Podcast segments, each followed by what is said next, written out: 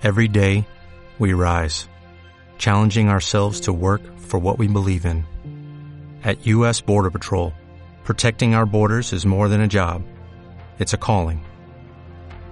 Agents answer the call, working together to keep our country and communities safe. If you are ready for a new mission, join U.S. Border Patrol and go beyond. Learn more at cbp.gov/careers.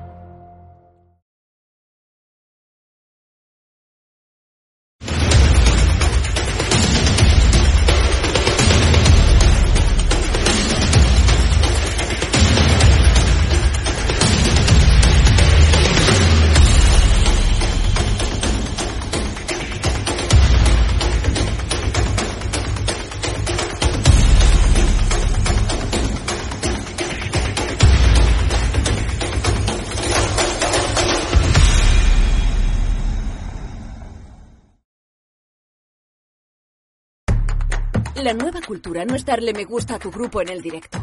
Es saltar con su temazo en un festival. La nueva cultura no es ver un estreno en el sofá de casa, sino escuchar cómo crujen las tablas de un teatro o planificar un fin de semana en otra ciudad para visitar un museo que no olvidaremos. La nueva cultura se vive en persona, exactamente igual que antes, pero con más ganas aún. La cultura es segura. Disfruta la nueva cultura normal. El puerto de Huelva es un gran motor económico de todo su entorno, en constante actividad, con proyectos y obras tanto en el puerto exterior como en la ciudad, por valor de 120 millones de euros. El puerto de Huelva es un puerto en plena expansión e innovador, que ha diversificado su actividad creando oportunidades de negocio y empleo. Puerto de Huelva, un puerto sostenible, global y logístico.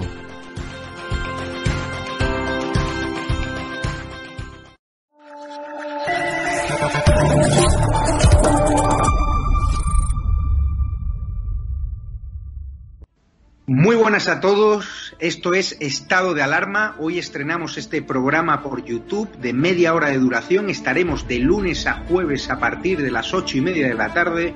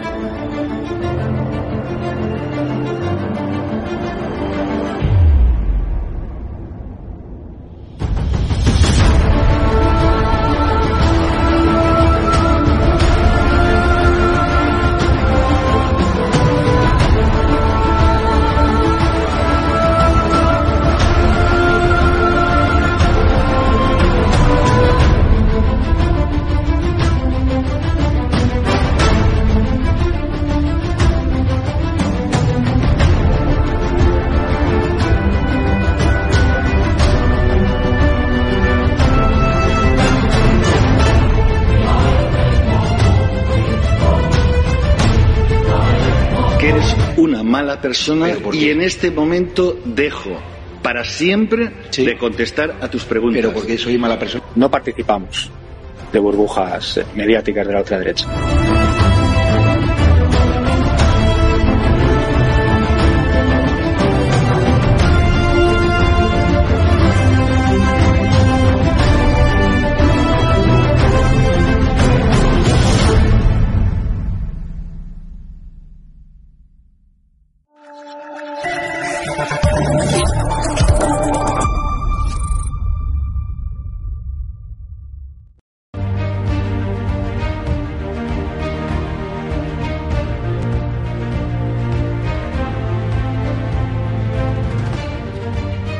Buenas noches, espectadores de Estado de Alarma de EDATV, bienvenidos, pues bueno, ya a la habitual, ¿no? Noche de, de Estado de Alarma, aquí pues como ya saben en el canal oficial de EDATV y también, bueno, pues en Informa Radio, ya no solo en nuestra aplicación y en nuestra página web, sino también en los diferentes diales que tenemos en, a lo largo, ¿no? Del territorio nacional, a lo largo del país, ya saben que nos pueden encontrar pues en Madrid, en Córdoba, Huelva, Málaga, yo, claro, como no puede ser de otra manera, tiro para mi, para mi tierra, para mi Andalucía, pero sí es verdad que, oye, que también nos tienen en Valencia, nos tienen en Mallorca, en Murcia, en Vigo, Tenerife, es decir, en un montón de diales en los que también muchísima gente nos estará escuchando en el día de hoy, un día que, bueno, bueno, eh, viene cargadito, ¿no? Porque eh, parece ser que, que, desgraciadamente, como decía yo hoy en el editorial de, de EDATV, que bueno, he tenido el, inmenso honor de, hacer en la mañana de hoy, parece que vivimos en un día de los inocentes constantemente, ¿no? Con el señor Sánchez en la presidencia del gobierno. Sin ir más lejos, pues hoy vemos como el gobierno ha prohibido una manifestación que se quería celebrar libremente en Colón contra él, ¿no? Contra su ejecutivo y, y su socio de gobierno, que no nos olvidemos que son los que son, que son Podemos, los filotarras, porque aquí lo llamamos tal y como son, filotarras, y los secesionistas, porque aunque no exista ya, desgraciadamente en España, el delito de sedición, sí que en la memoria de todos los españoles quedará lo que es, es delito de sedición. Con lo cual, como digo, eh, al final vemos cómo nos encontramos en un mare magnum, en, una, en un día de los inocentes, diario, día tras día, pero sin ir más lejos, pues, pues eso, vemos que, que el señor Sánchez pues vuelve a hacerlo, ¿no? El Ejecutivo vuelve a hacerlo y, y, bueno, pues al final de esos polvos, esos lodos, y vemos pues que ya, pues directamente hoy, eh, nuevas generaciones, eh, que además hoy vamos a tener con nosotros Víctor Piris, que nos podrá decir incluso un poco más, pues han colgado un cartel, ¿no? Aludiendo un poco, pues a esa felicitación navideña que nos ha faltado eh, de lo que es el gobierno de verdad, de lo que es este gobierno de coalición, como hemos dicho, formado por Pedro Sánchez, porque como siempre decimos aquí, no es un PSOE, sino es el PS, el partido de Pedro Sánchez, formado por Podemos, formado por los filotarras de Bildu y formado por los secesionistas catalanes.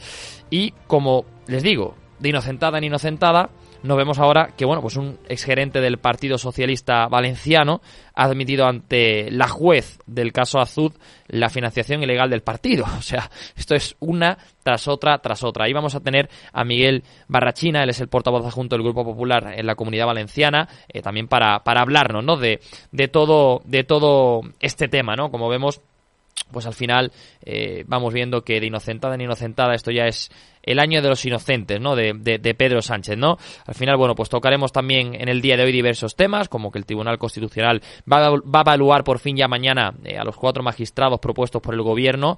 Eh, al final, bueno, pues ya parece ser que se va a ir desbloqueando, ¿no? Todo, toda la justicia aquí en España por fin, que va viendo la luz, eh, menos mal ya eh, de una vez por todas. Y también a ver si nos da tiempo, ¿no? A llegar a, ese tema, porque como decimos, el programa viene cargado, ¿no? Pero por dar esa pincelada, ¿no? Que ustedes también se enteren a todos los madrileños que nos estén escuchando como digo, en la 104.5 del norte de Madrid y en la 89.7 de Madrid Sur, pues oye, que sepan que Ayuso ha elevado la rebaja del transporte público en la Comunidad de Madrid del 50 al 60%. Ahí lo tienen también y estaremos también por aquí para, hablar de, de ello. Ya sin ir más lejos, bueno, pues voy a saludar a nuestros en el día de hoy. Como digo, llegará luego Miguel Barrachina, portavoz adjunto del Grupo Popular en la Comunidad Valenciana, para hablarnos pues de esa financiación ilegal del PSOE valenciano, pero tenemos pues ya a un asiduo que Víctor, eh, te digo una cosa, mi madre se va a poner celosa de ti porque de verdad te veo mucho más que a ella, ¿eh? Te veo mucho más que a mi madre y ya yo creo que hoy va a decir, de verdad, esto no puede ser. Víctor, ¿Qué tal? Encantado. Tú sabes que para mí es un placer estar aquí siempre con vosotros. Me gusta estar cuando estoy en Madrid en el estudio. Bueno, además de que el sonido entra más, más limpio, lo disfruto, lo disfruto incluso más. Pero bueno, aquí me tenéis siempre disponible. Creo que sois un medio valiente y a los valientes hay que estar, para ellos hay que estar siempre disponibles. Pues de verdad, Víctor, que ya sabes que el placer también es nuestro, como el placer también de tener a Jesús de la Cruz desde Sevilla, por cierto, 104.1 allí, eh, ese dial de, de Informa Radio. Pero Jesús, también te estás volviendo asiduo eh, a estar aquí en, en estado de alarma, aunque a alguna gente no le parezca bien, ¿no? Que vengas por aquí, pero bueno, eh, vienes yo aquí con libertad. Yo como siempre digo, a donde, a donde voy, me gusta decir, me gusta ser yo mismo, como Jesús de la Cruz, independientemente de las diferentes ideologías y militancias que uno pueda tener. Pero como esta es la Casa de la Libertad, como se suele decir, es un medio de comunicación que, apu que apuesta justamente por la libertad de expresión y la libertad de opinar libremente, pues yo estoy aquí muy a gusto y aparte me lo paso muy bien y demás, y me río y todo. Así que vamos para adelante, que, que, viene cargadito de cargadito de, re, de reyes, cargadito sí, sí, de juguete, como diría el villancico. Vienen cargaditos de juguetes porque además, eh, como ya saben, bueno, nuestros, nuestros oyentes, ¿no? Y nuestros espectadores, eh, el gobierno vuelve a hacerlo, ¿no? El gobierno ya comenzamos a meternos en materia, eh, ha prohibido, ha prohibido esa manifestación constitucionalista eh, organizada eh, con asociaciones como Foro LIA, Unión 78, España Cívica o Convivencia Cívica Catalana, que bueno, iban a manifestarse en la Plaza de Colón contra Sánchez eh, y sus socios, eh, pero bueno, finalmente, bueno, pues la delegación de, del gobierno de Madrid les ha denegado, ¿no? El permiso y han solicitado, bueno, pues que, que finalmente, bueno, se tenga que hacer en otro día, en otra fecha, en otra hora, porque decía la señora delegada del gobierno, Mercedes González, aquella que, por cierto, utilizó las redes sociales, el Twitter de la delegación de, de gobierno de Madrid, para darse ella eh, palmadas en el pecho acerca de un artículo de opinión escrito en el país criticando al gobierno de la Comunidad de Madrid, utilizando pues con fines personales y políticos las, las redes institucionales de la delegación de gobierno, pues esa señora Mercedes González ha dicho eso, que hay otra, otra concentración para la misma fecha, para eh, el mismo día, en el mismo lugar. Así que bueno, como bien han dicho los organizadores, esto es un abuso de derecho, un fraude de ley y finalmente pues eh, se va a mantener el día, se va a mantener pues ese 21 de enero a las 12 horas, pero en vez de ser en la Plaza de Colón será en la Plaza eh, decibeles. Eh, Víctor, empiezo contigo eh, como diputado del Partido Popular en el Congreso, eh, como demócrata, que creo yo que al final somos todos los que estamos hoy aquí en la noche de, estado de alarma. No sé al final te iba a preguntar qué te parece esto, ¿no? Pero bueno, es que al final, como tú vives esto diariamente en el Congreso de los Diputados, directamente te iba a preguntar por tu opinión, porque como digo, desgraciadamente, en la Cámara Baja yo creo que se dan estos abusos de poder del gobierno de Sánchez y de, sus socios, ¿no? Es un día más en la oficina, Ezequiel. es más de lo mismo. Pero eh, siempre digo lo mismo, aunque sea más de lo mismo, eh, eh, el día que nos deje de mm, cabrear, el día que nos deje de enfadar, el día que nos deje de chirriar, estarán consiguiendo su objetivo. Así que está bien que hablemos de estos temas.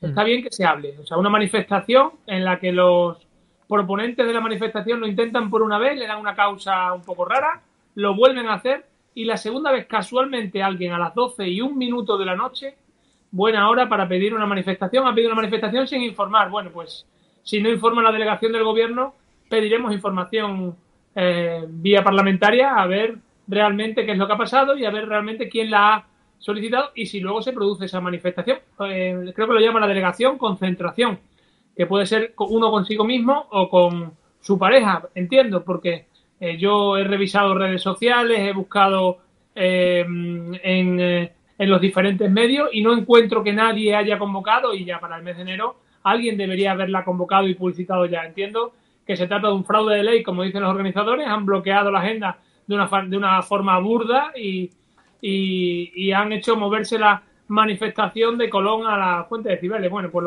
los, eh, un día más en la oficina del sanchismo, pero no por eso debe de seguir chirriándonos. Yo siempre lo digo, el nivel de dolor de la sociedad no debe hacer que nos dejen de doler estas cosas. Y me duele y mucho que se juegue con los españoles de esta forma.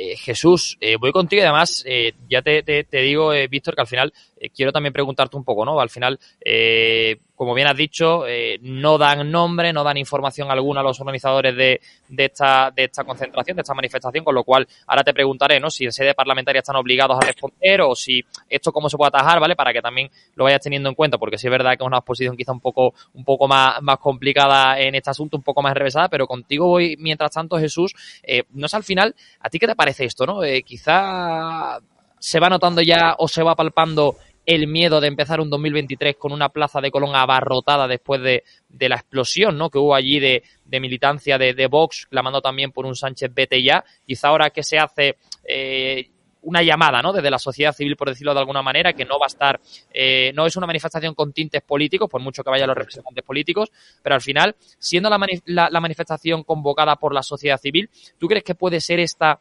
eh, o puede ser este el punto por el que haya dicho delegación de gobierno es cuidado porque podemos empezar 2023 con unas elecciones en mayo, con unas elecciones a final de año, con toda la sociedad española metida en una plaza de Colón a reventar, clamando Sánchez Betella. Pero yo creo que incluso desde la perspectiva del gobierno es hasta de inútiles completamente de que digan, venga, voy a prohibir la manifestación. Oye, tienes aquí a Víctor Piri, que fue quien llamó inútil a Irene Montero, a ver si te van a decir a ti también que lo retires ahora. ¿eh? a mí me da igual, sinceramente. Como no creo que decir... entre por esa puerta, Ezequiel, no, no, no me da a mí. si me quieren decir barbaridades, pues no tengo problema. Pero yo creo que es de inútiles porque estás prohibiendo de facto una manifestación con una mala excusa y como bien ha dicho el diputado del Partido Popular, con un posible fraude de ley que también no la ha podido pedir eh, la asociación Pestiñones X y nadie sabe quién son, la verdad, son cuatro personas y el del bombo, que son cuñados de X personas del Partido Socialista, pero seamos serios, se está prohibiendo una manifestación y las manifestaciones no se pueden prohibir. Se avisa justamente en tiempo y forma para que se corte el tráfico y demás. Y la única manera de prohibir una manifestación es que sea un ilícito, un ilícito contra las leyes penales. Aquí no se incumple ninguna ley penal. No sé si ahora protestar es incumplir una ley penal, mal empezamos una alteración del orden público. No sé, grita mucho, eh, altera un poquito el orden del oído de la gente, pero poco más, no hay ningún tipo de alteración. Y, y uniformes paramilitares. No creo que la señora del carrito de la compra que va a manifestar de contra Sánchez vaya con un uniforme paramilitar. Entonces estamos, estamos viendo justamente una, una muestra más de la deriva de Sánchez, miedo a las manifestaciones civiles, eso sí que ellos después convocaban manifestaciones por la parte de Podemos y rodear el Congreso y tirarle piedras y meados a, diputados y parlamentarios y no, no, había ningún tipo de problema. Pero estamos viendo una deriva del gobierno de Sánchez cada vez más autoritario y esto es una muestra más de cómo están acojonados y es bastante triste. Es bastante triste que las libertades públicas sean sacrificadas simplemente por los caprichos de un personaje, de un presidente de gobierno. Víctor, eh, como te decía, ¿no? Eh, al final esto lo vais a preguntar en sede parlamentaria, pero no es al final esto si, si ellos están obligados por ley a, a responderos 100%, eh, ¿tú crees que van a escurrir el bulto? Obviando datos personales, eh, no, no, no, dirán y obviarán datos personales de los solicitantes de la manifestación, pero por lo menos el título y el contenido y saber qué es lo que se quería hacer allí, a eso están obligados a, a contestar. Ahora juegan con los plazos, claro, tienen un mes para contestar, entre, entre que se publique la pregunta y todo, un mes y medio, cuando quieran contestar ya han pasado 15 días desde la fecha de celebración. Eh, yo creo que aquí no nos podemos quedar con el detalle, sino quedarnos con el fondo. El fondo, como decía Jesús, es un gobierno cada vez con más tis autoritario y, y tramposo, porque en este caso es que casi no es ni autoritarismo, es trampa. O sea, directamente a, que alguien a las 12 y un minuto de la noche plantee una, una solicitud para, para ocupar la vía pública en, un espacio que saben que ese, justamente ese día se iba a ocupar y justamente a la misma hora, fíjate que tiene horas el día y exactamente en el mismo tramo horario, bueno, pues es casualidad o no, eh, lo que sí seguro que es trampa. Jesús, eh, al final eh, vemos, vemos eso, ¿no? Que, que, que, bueno, que al final no solo contento el señor Sánchez con, con, hacer todo lo que está haciendo, es que ya incluso oculta información, ¿no? O sea, me decía a mí Fran Carrillo, el portavoz adjunto de, de Ciudadanos en el Parlamento de Andalucía, que estamos en una dictadura encubierta, ¿no? Porque vemos que ya el gobierno del señor Sánchez y sus socios está teniendo tintes eh, dictatoriales en el sentido de, oye, pues no quiero manifestaciones, oye, no quiero tal, no quiero cual, porque claro, también es normal que no quiera, no quiera manifestaciones, porque se juntan tres o cuatro gatos en el AVE, la inauguración del AVE de Murcia, y no vean la que sería viva, viva el rey abajo Sánchez. Claro, yo no me imagino si allí se juntan ahora un millón de personas, la que se puede formar. Y aparte de todo es que el cinismo, el uso del doble pensar. Ayer mismo Sánchez anunció a través de sus medios, de los medios de comunicación cercanos, que iba a proponer una reforma de la ley de transparencia para que el gobierno rinda cuenta. Y ahora justamente al día siguiente hace lo contrario y empieza justamente a hacer triquiñuela, a intentar retorcer la ley justamente para que una parte de la sociedad no, no lo consiga. Y si se le pregunta, pues te va a poner, te va a poner pega para que no se sepa qué exactamente ha pasado, como ya ha dicho. Entonces, Estamos viendo que el doble pensado orwelliano de, este gobierno, que es más propio de la novela de 1984, de George Orwell, de aplico dos verdades contradictorias, pues lo estamos viendo y es bastante vergonzoso. Y que, en fin, que me enfado. No, no, no, es que es, que es para enfadarse, porque al final eh, realmente vemos como, bueno, como y Como al final el señor Sánchez está haciendo lo, que realmente quiere. Sí, sí, dime, Jesús. Y después, justamente, tenemos a vicepresidentes de gobierno, tanto antiguos como actuales, que estuvieron en, en, en scratches en las universidades públicas, evitando justamente que se den, que, que, hablen los políticos de otras ideologías. Y eso lo hemos visto, y lo hemos visto. Un vicepresidente, un hombre que fue un vicepresidente, ahí, y en cambio te prohíbe una manifestación simplemente que cumple todos los estándares legales, que cumple tiempo y forma porque lo pidieron 30 días antes y creo que es así, ¿no? No, no, no, totalmente. Yo, yo, lo que no sé si hay algún gobierno que tenga tantas reclamaciones a Consejo de Transparencia como, como este, ¿eh? En cuatro años yo creo que ninguno tiene tantas y, y mira que y mira que mm, yo, eh, bueno, pues mi contacto con vosotros, con los medios de comunicación, sé el trabajo que os cuesta y lo difícil que es hacer un seguimiento a cualquier solicitud que hacéis al Consejo de Transparencia, que al final siempre termina obligando al gobierno a contestar, pero sé que es largo, tedioso y pesado. Pero es que no, eh, incluso siendo eso largo, tedioso y pesado, yo no, no recuerdo, habría que ver las estadísticas, un gobierno que no tenga ni la mitad de, solicitudes que, ha tenido este de, intervención del Consejo de Transparencia por la falta de respuesta a, a preguntas de los ciudadanos o de los medios. Ya no os digo nada, las preguntas parlamentarias a nosotros que nos contestan con enlaces a páginas web, que nos contestan con monosílabos. A nosotros también, ¿eh? a nosotros también, Víctor. O sea, te, entiendo. Te entiendo que a nosotros nos hacen lo mismo, ¿eh? O sea que... Yo, eh, yo todos los meses pregunto, por ejemplo, eh, algo muy trivial, la, la, la, ejecución presupuestaria en todas las provincias de España. Soy el portavoz de presupuestos y me, y me intereso por Y me mandan un enlace a una página web que yo sé que está ahí, pero es que en ese enlace no se contesta lo que yo pregunto. Yo pregunto provincia de Sevilla, provincia de Badajoz, y, ahí viene el total nacional. Oiga, señora, ¿se me están tomando por tonto? Eh, pero, pero es que nos toman a todos por tonto. A nosotros, diputados, y a vosotros, periodistas. ¿eh? Eso es un truco. Eso es un truco que hacen los gobiernos poco transparentes, autoritarios de los países africanos que es básicamente enviarte la información y generarte ruido para que tú no te enteres de nada porque hay mucha información y demás. ojalá me mandaran la información. Yo me mandaran un macro Excel de 200 hojas, a mí me importaría. O sea, lo preferiría antes de que me manden un enlace a un sitio donde no viene la información que estoy pidiendo.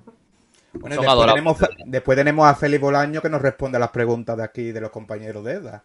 Sí, bueno, ni Félix Bolaño, ni Irene Montero, ni bueno, aquí la, la lista es larga, ¿eh? La lista es larga de, personalidades políticas que no nos quieren eh, tampoco responder a preguntas. Pero bueno, vamos al siguiente tema porque, eh, oye, larga la lista, pero también es larga, y Víctor, aquí sí que voy otra vez a volver contigo, porque también ha sido larga el cartel que ha colocado Nuevas Generaciones en la calle de Ferraz, que yo de verdad me he levantado esta mañana, llego aquí a la redacción y me dice mi jefa Marta, no, no, no, no te quites ni el abrigo ni el gorro, corre la calle de Ferraz que están montando esto. Marta, día 28 de diciembre. Esto es una inocentada, nos la quieren colar, nos la quieren pegar, porque además yo miro Twitter, no había nada en Twitter, y digo, esto, esto tiene que ser No, tírate, que lo. Digo, venga, bueno, pues vamos para allá. Y efectivamente, estaba allí esa lona gigante que, bueno, que, que retrata al presidente del gobierno, a Pedro Sánchez, con sus socios, con sus socios de gobierno, con Irene Montero, con Yolanda Díaz, con Arnaldo Tegui y con Gabriel Rufián. Y, perdón, también con Pablo Echenique, que se me olvidaba también.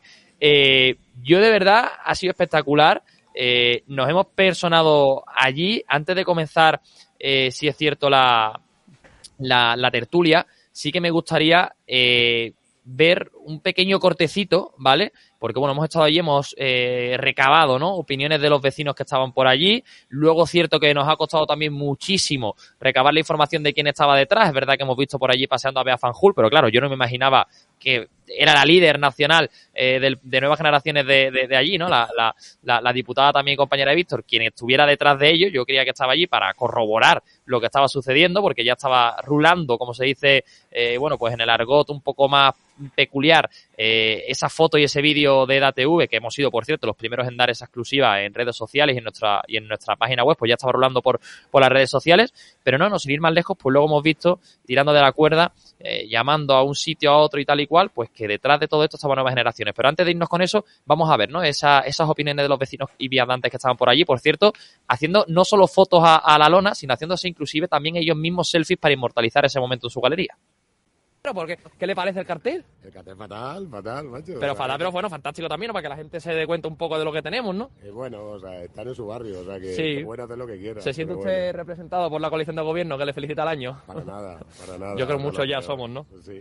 Eh, además, hoy en el Día de los Inocentes, parecía una inocentada, pero no, no, no, la inocentada es la que nos pega el señor Sánchez, ¿no? Pues escucha, sí, sí. Demasiado. Bueno, caballero, de verdad, muchísimas gracias, ¿eh? No sé cuál, cuál es mejor, ¿eh? Vamos. Totalmente. Totalmente. ¿Qué le ha parecido el cartel? Me ha parecido magnífico. Sí, increíble, nada más. Cuando nos lo han dicho a nosotros, digo, esto tiene que ser una inocentada del diario Vicente, pero no, no, no, nada más, más lejos de la realidad. Pues increíble, ¿no? Me ha parecido estupendo, vamos, a mí me ha llamado la atención, por eso le he hecho la foto. Sí, sí, ah, ya, ya, ya, ya, se la ha mandado usted a todos sus contactos y demás, no está rulando esto como la pólvora por WhatsApp. No es para menos, ¿no? Esos seis personajes ahí deseándole... ¿Se siente representado usted con que la coalición de gobierno le felicite el 2023? No, no me siento representado. No, no. Bueno, pues muchísimas gracias, caballero, y aquí seguiremos. ¿Qué le parece el cartel? ¿Vive usted por aquí? ¿Sí? Sí. ¿Y qué le ha parecido el cartel ahí al señor Sánchez y demás? Sí, ¿no? ¿Le se siente usted representada por el cartel? Sí, es lo único que está, no guapo. pues eso, ¿no? Es lo único que es tan guapo, decía yo ahí, porque bueno, poco más se puede sacar positivo, más allá de, bueno, de la revolución que se ha montado por redes, Víctor. Yo no sé si al final, bueno, nosotros hemos llamado, fíjate, yo estaba allí, el portero no quería hablar, eh, bueno, no quería hablar, no me decía, que bueno, que es que no sabían nada, los vecinos yo les comentaba, les decía, oye, mira, eh, ¿qué es lo que tenéis aquí montado? Me decía, ¿cómo que es lo que tenemos aquí montado? Si tenemos el andamio, yo, no, no, no, pero el andamio no, ¿usted no ha visto la lona? Ostras, la primera vez que, la veo, me digo, ya, hombre, no puede ser, no, no, efectivamente, ningún vecino sabía que se había puesto, eh, hemos llamado a los andamios, los de los andamios tampoco lo sabían, es decir, o sea, se ha llevado todo muy al, al secreto, pero al final el impacto, Víctor, que ha tenido esto ha sido eh, brutal, ¿no? Porque la inocentada, jugando con ese Día de los Inocentes, el mensaje que ha puesto luego Bea Fanjul y demás, eh, no sé vosotros si los diputados, los mayores, entre comillas, digamos, ¿no? Del Partido Popular, eh, teníais idea de algo de lo que iba a ocurrir eh, por medio de, de, de, Bea Fanjul, tú también que eres diputado, que te llevas con ella, no sé, ¿tenías alguna noticia de algo? Pues nadie teníamos noticia, es más, yo cuando he, he, recibido o he visto en Twitter, creo que ha sido a, a media mañana, las primeras imágenes, no sabía que era de de, nuevas generaciones hasta, hasta mediodía. No nos hemos enterado los, compañeros de que estaba Bea detrás, que no me extraña, ¿eh? porque Bea es una tía muy creativa, valiente, que no tiene miedo a nada y que además es que este gobierno es muy dado también a este tipo de cosas. O sea, yo recuerdo en la campaña electoral del 2019 que se montó en la propia calle Ferraz viaje Falcon y, y, y allí se vendían viajes en Falcon eh, hacia, hacia todas las partes de España y creo que de, Europa, incluso con azafatas dentro que atendían a los, a los clientes que entraban. Quiero decir al final que es un gobierno muy dado al meme porque son un meme en sí mismo. Eso tomado te lo cachondeo, claro. Si te lo tomas en serio, es que el cartel es para verlo, lo estamos viendo ahora en pantalla. Claro, es que está ahí eh, alguien condenado por el enaltecimiento del terrorismo y líder de, de los herederos de ETA. Echenique que vomita odio cada vez que habla. Es que está ahí Gabriel Rufián, que ahora va de, de, estadista y de hombre de, de, Estado y que todos sabemos lo que es, sigue siendo, sigue siendo el mismo Gabriel Rufián que subió una impresora a su escaño en el año 2017. A Yolanda Díaz, que hace cosas chulísimas algunos días, mientras otros critica medidas que toma su propio gobierno días más tarde. Y a Irene Montero, que yo ya lo dije en sede parlamentaria y me reafirmo, creo que dirige el ministerio junto con su junto con su amigo el, el, el, ministro de el ministro Garzón los ministerios más inútiles de la historia de la democracia en nuestro país. Jesús, antes de ir contigo, vamos a ver el vídeo que ha subido Nuevas Generaciones. Eh, lo vamos a ver a continuación porque, claro, como bien ha dicho Víctor, no sabíamos de dónde venía eso. Nosotros hemos intentado tirar del hilo, pero había ahí un secretismo que, que lo ha guardado muy bien Nuevas Generaciones hasta el final. Y, y bueno, se ha subido un vídeo que a mí, de verdad, como periodista, como comunicador eh, político también que he estudiado eh, diversos cursos de asesoría política y demás, a mí me ha fascinado. Cortita al pie, este es el vídeo que ha subido Nuevas Generaciones y Bea Fanjula a sus redes sociales.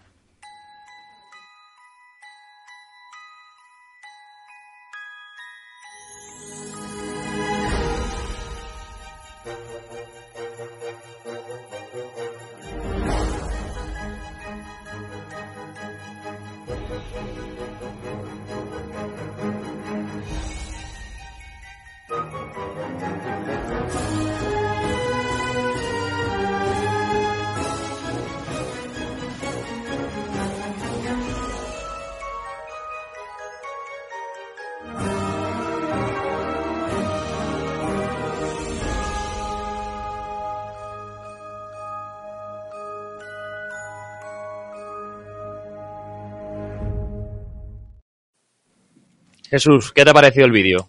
Yo te digo una cosa, que el sentido del humor en la comunicación política y ya no solamente este vídeo, en cualquier vídeo a nivel para criticar el gobierno o criticar cualquier gobierno es súper importante. Los partidos de la oposición tienen que usar el humor justamente para conectar con, con el pueblo, para intentar hacer una crítica política, porque el humor yo creo que es lo más español que hay. No, normalmente nos reímos de todo y de todo, ¿no os acordáis? La famosa, el, el famosito eh, Coprilla durante la invasión de, de, España durante la guerra la guerra de independencia contra los franceses en Cádiz con los tiro, con los tirabuzones no sé qué no sé cuánto las gaditanas se hacen con los cañones. Pues básicamente el humor yo creo que es lo más español, por lo tanto, eh, yo incluso abogaría justamente por una, una farsa postal de, felicitación de, del gobierno de España que estipulase justamente los grandes éxitos que ha tenido en los últimos meses, los grandes regalos de Navidad como la corrupción del Partido Socialista en Comunidad Valenciana, que nuestro amigo diputado lo también comentaremos después supongo el tema. La ocultación en Radio Televisión Española de la corrupción del Partido Socialista en Comunidad Valenciana. La, la plataforma de Radio Televisión de Radio Televisión lo ha ocultado. La eliminación del delito de sedición para que el día de mañana te entre un tejero o un Gravier Rufián a meter un golpe de Estado y le echen cuatro años en vez de quince. Por un par de desórdenes públicos. La no reforma del Consejo General de Poder Judicial para, y el intento de hacerlo más dependiente del poder político. En fin. Eh, y el cambio del delito de malversación para favorecer a los nacionalistas, un indulto 2.0 y de regalito y de regalito ya también para los futuros corruptos tanto del, del, PSOE. Entonces estamos viendo justamente que esa sería la famosa postal de felicitación del gobierno de España. Y, en fin, el humor hay que usarlo y hay que disfrutarlo y para hacer esa tira política siempre es bueno. No, no, si además eh, buena cesta de Navidad le han llegado a, los independentistas, a los filotarras y, a, los de, los de Unidad Podemos, ¿eh, Víctor? Sí, sí, sí, sí. Ahí la llevan. Ahí la llevan. y, fantástica ¿eh? la iniciativa de, Nuevas Generaciones, de, de Bea Van Hult, de su presidenta también. Eh, la verdad que, que fantástica. Ha sido. Yo personalmente creo que, que muy acertado, sobre todo por el día en el que estamos. Y, me, alegra ¿eh? estar en sintonía con, con Bea, porque como digo, ¿no? el editorial de, de, esta mañana eh, de, de DATV eh, iba por esos lares, ¿no? Un poco, ¿no? Por el, por el año, ¿no? De, de, inocentadas que estamos llevando y aguantando eh, de, por culpa del señor Sánchez y de, sus socios de gobierno. Pero bueno, terminado este tema, antes de irnos, bueno, pues a conocer de primera mano todo, toda esa financiación ilegal, ¿no? Que ha tenido el Partido Socialista en Valencia, también esperando a, nuestro compañero eh, bueno, compañero de visto realmente al portavoz junto al Grupo Popular en la Comunidad Valenciana, Miguel Barrachina. Nos vamos a publicidad y volvemos en unos minutillos. Editorial Actas es una referencia indispensable para todos aquellos lectores que sienten inquietud por conocer nuestro pasado. Aquellos que, como el que fuera controvertido canciller de Inglaterra, piensan que la historia hace a los hombres sabios. Editorial Actas, un lugar de resistencia un lugar de defensa de la historia rigurosa y veraz de la España tradicional y de sus valores. Editorial Actas, siempre en grandes superficies o en tu librería habitual.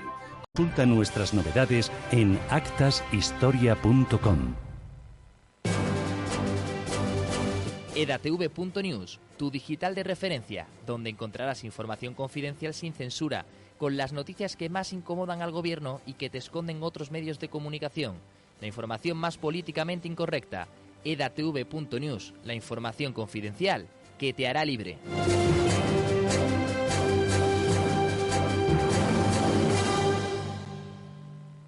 Lleva Informa Radio en tu móvil. Descárgate la aplicación en Apple y Play Store. El asador Guadalmina se complace en anunciarles que va a patrocinar la señal de Informa Radio en la zona de Marbella y Estepona para informarles sin censura de las tropelías de este gobierno social comunista y del resto de la actualidad política y social. De esta manera, el asador Guadalmina se une a la lucha por defender la libertad de expresión, en colaboración con nuestros amigos Javier Negre y Javier García Isaac, al frente de EDATV e Informa Radio. Muchas gracias y viva España.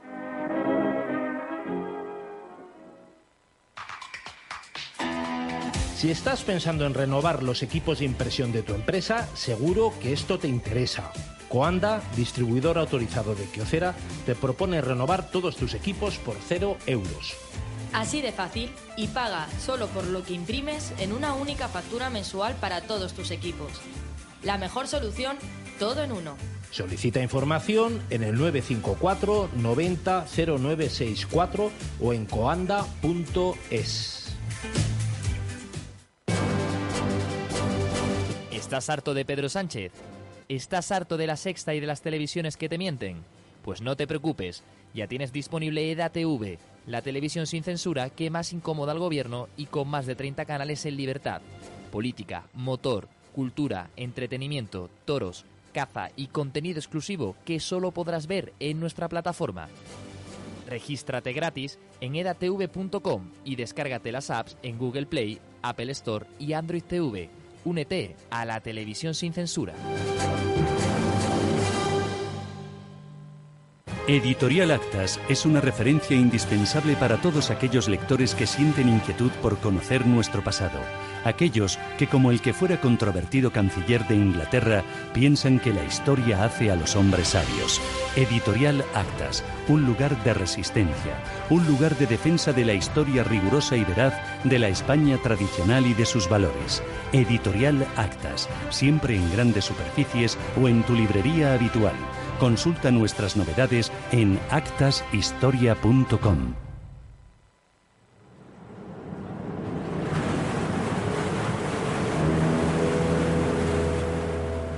Puerto de Huelva, un puerto multimodal y logístico referente en el suroeste europeo. Un puerto que quiere celebrar contigo el 150 aniversario de su existencia. Puerto de Huelva. Juntos seguiremos haciendo historia.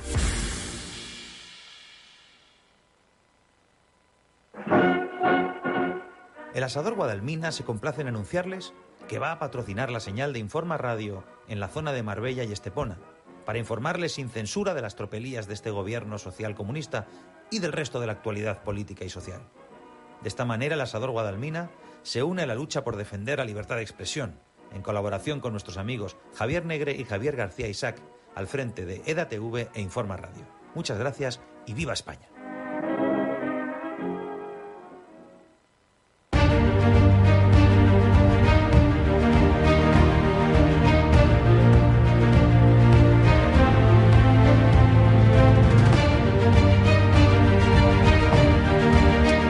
Bueno, pues ya estamos de vuelta aquí en la noche de estado de alarma y ya se encuentra con nosotros Miguel Barrachina. Él, como he comentado con anterioridad, es el portavoz adjunto del Grupo Popular en la Comunidad Valenciana.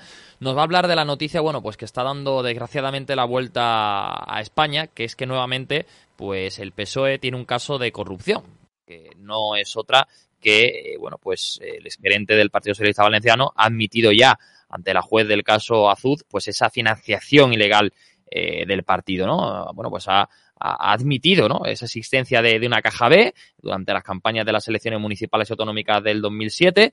En unos casualmente, los que Carmen Albroch y Joan Ignasi Pla disputaron sin éxito, bueno, pues al PP, ¿no? La alcaldía de Valencia y la presidencia de, la Generalitat, ¿no? Respectivamente. Al final, pues bueno, eh, vemos como Francisco Martínez ha apuntado directamente al ex tesorero de, de los socialistas valencianos, a Pepe Cataluña, y, vamos a ver, ¿no? Porque al final Chimo Puig sigue en sus creces, ha defendido que desde su llegada a la Generalitat en 2015, pues la comunidad valenciana ha conseguido quitarse la estima de la corrupción, pero la realidad es totalmente diferente. Y te pregunto ya directamente, Miguel, eh, bueno, primero todo agradecerte ¿eh? que estés aquí con nosotros en la noche de estado de alarma, pero voy directa eh, y, al cuello. O sea, ¿cómo puede decir el señor Chimo Puig que es que el Partido Socialista de allí de Valencia ha conseguido quitarse ese estima de, ese estigma ¿no? De, la corrupción cuando vemos encima que el señor Sánchez rebaja el delito de malversación, que es decir, como que la corrupción ya le va a salir medio gratis a los dirigentes socialistas que la hagan y, lo, y, que la compartan, ¿no? En este caso, pues vemos que en Valencia ya lo, ya lo hicieron y ¿por qué no lo van a hacer otra vez?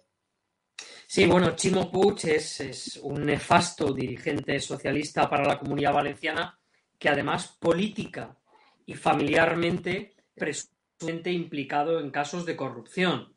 Familiarmente, como todo el mundo sabe, su hermano Francis ha recibido un par de millones de euros públicos de la Generalitat, falsificando nóminas, aportando gastos de las cuñadas del propio del propio Chimo Puig, de gastos del propio eh, padre de, del señor Puig, de toda la familia, de todo el clan Puig, pagado con el dinero de todos los valencianos.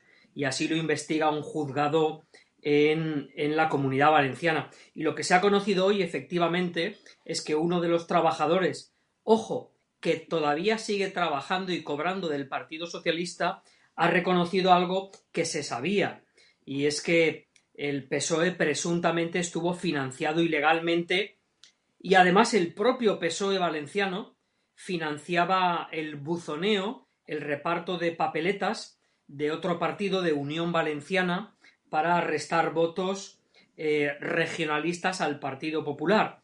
Y lo llamativo es que hoy no solo ha aparecido la concesión de un trabajador del, del Partido Socialista, de un gerente, sino que la Fiscalía Anticorrupción se ha unido a, la juez y a la UCO y a la, y a la Guardia Civil para decir que aquellos casos de corrupción llegan hasta hoy, llegan hasta Chimo Puig y vinculan a el actual aparato porque mientras ha sido después de 2015, mientras ha sido presidente Chimo Puig, se han mantenido los contactos y presuntamente los favores a empresarios del estilo de me reúno con la directora general de la Agencia Tributaria Valenciana porque yo, como presunto aportador, eh, financiador del PSOE, merezco un trato fiscal distinto al del resto de los valencianos eh, y otra serie de actuaciones que eh, permiten hacer que el hilo conductor de aquellos casos de corrupción lleguen hasta el propio Chimo Puig. Chimo ha mantenido con sueldo y sin hacer nada al corruptor José Luis Vera en la Diputación Provincial de Valencia, eh, que en una sola operación, por ejemplo, se llevó dos millones de euros de un empresario, se quedó uno para él y para su mujer, la diputada nacional María Antonia Armengol del Partido Socialista, eh, y otro para el PSOE, ha mantenido mejor dicho, ascendieron a subdelegado del gobierno de Pedro Sánchez en la provincia de Valencia, a Rafa Rubio, hasta que fue detenido y metido en la cárcel por estas tramas. Esto ha ocurrido este mismo año 2022. Y hasta este mismo año, eh, su número dos, Manuel Mata, que aparece en el sumario, eh, su número dos eh, dejó de ser portavoz en las Cortes Valencianas para dedicarse en exclusiva a defender a el capo, al jefe, al corruptor, al señor Febrer, que está en la prisión, en la cárcel de Picassent. Y esto ha llegado hasta nuestros días. Otra cosa es que es cierto, eh, Chimo Puig, con la habilidad que le caracteriza para dominar medios de comunicación, ha logrado que todo, tanto lo de su hermano, ese escándalo familiar financiado con el bolsillo de los valencianos, como el actual caso Azud pues haya permanecido oculto. Eh, bueno, la verdad que, el escándalo es para, para, para, echarse las manos a la cabeza, ¿no? Pero, Miguel, al final, yo no sé, en este sentido, eh, cómo se lo están tomando los valencianos, ¿no? Eh, vosotros allí cómo veis, o en este caso, qué ambiente se palpa ahí, ¿no? Porque, bueno, Chimo Puig, él dice no, que, bueno, que todo sigue su rumbo y que, y que confía plenamente en ganar, ¿no? En ganar otra vez las elecciones y otra vez eh, vamos al viva la pepa y vamos a, obedecer al sanchismo en todo lo que, lo que diga el señor y amo Pedro Sánchez. Sí, para nosotros, para los valencianos, es una etapa, es un paréntesis en la historia, en la historia pujante de la comunidad valenciana, en la época de, de la ciudad de las artes, de la marina, del nuevo, del nuevo cauce del Turia, porque desgraciadamente ni en financiación, ni en inversiones, ni siquiera en agua, es decir, hasta el propio agua con el que se riega nuestra tierra va a ser cercenado a partir de la semana que viene.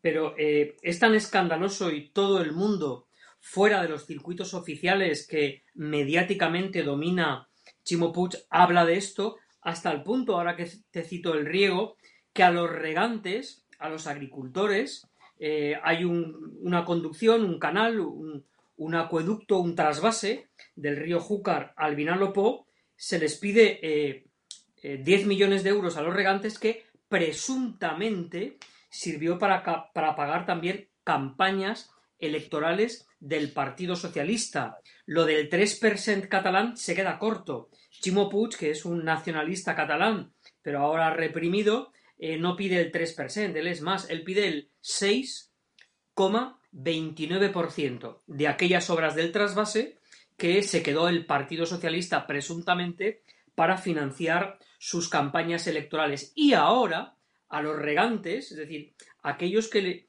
que, cada día eh, eh, ven amanecer desde sus bancales, desde sus huertos y desgraciadamente carecen de agua, se les quiere cobrar la amortización de esa obra cuando una parte eh, de esa obra, en este caso eh, eh, casi 10 millones de euros, fueron presuntamente dirigidos a pagar las campañas electorales del Partido Socialista. Digo que es un escándalo tan grande y que llega hasta hoy porque la ministra entonces, cabe recordar que el PSOE aquí estaba en la oposición, menos mal, pero gobernaba en Madrid y aquellas obras eh, fueron eh, dentro del ministerio de Cristina Narbona. Cristina Narbona es todavía hoy la presidenta del Partido Socialista Obrero Español, cuyo secretario general es, desgraciadamente para todo el país, Pedro Sánchez, pero la presidenta de ese partido es la ministra bajo cuyas adjudicaciones, en este caso, eh, en este caso del, canal eh, al que me he referido, pero otras muchas cuestionadas por la justicia como Aquamed, fueron mientras ella era ministra y por tanto responsable. Es cierto incluso que esto ya apareció, porque la eh, financiación irregular, las corruptelas del Partido Socialista ya aparecieron publicadas, pero los jueces, incluso judicializadas, determinaron que era cierto que había habido financiación ilegal, pero que estaba prescrita. Y ojo, parte de aquellos delitos, como no estaban en el Código Penal, porque hasta la, hasta la reforma de Mariano Rajoy en el Código Penal no se tipifica esa serie de delitos, eh, quedaron en nada. Ahora, la gran diferencia es que se ha eh, demostrado un cohecho y un vínculo temporal que nos lleva hasta hoy, cuando todas aquellas tropelías socialistas que nunca fueron purgadas eh, en las urnas ni judicialmente siguen estando en vigor, según ha recogido el propio auto la jueza y la Fiscalía Anticorrupción y por tanto eh, Chimo estaría en una situación enormemente comprometida en este momento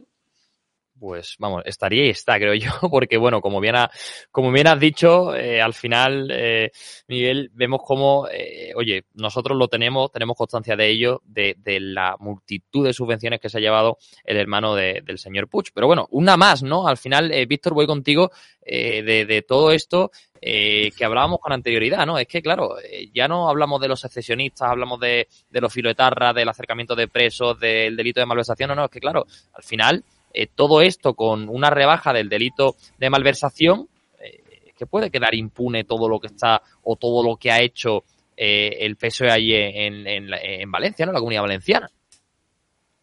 Bueno, oye, quería saludar a Víctor, que es, que es antiguo amigo y compañero, y a Jesús también, que no tenga gusto de conocerlo. Víctor, un abrazo, viejo combatiente.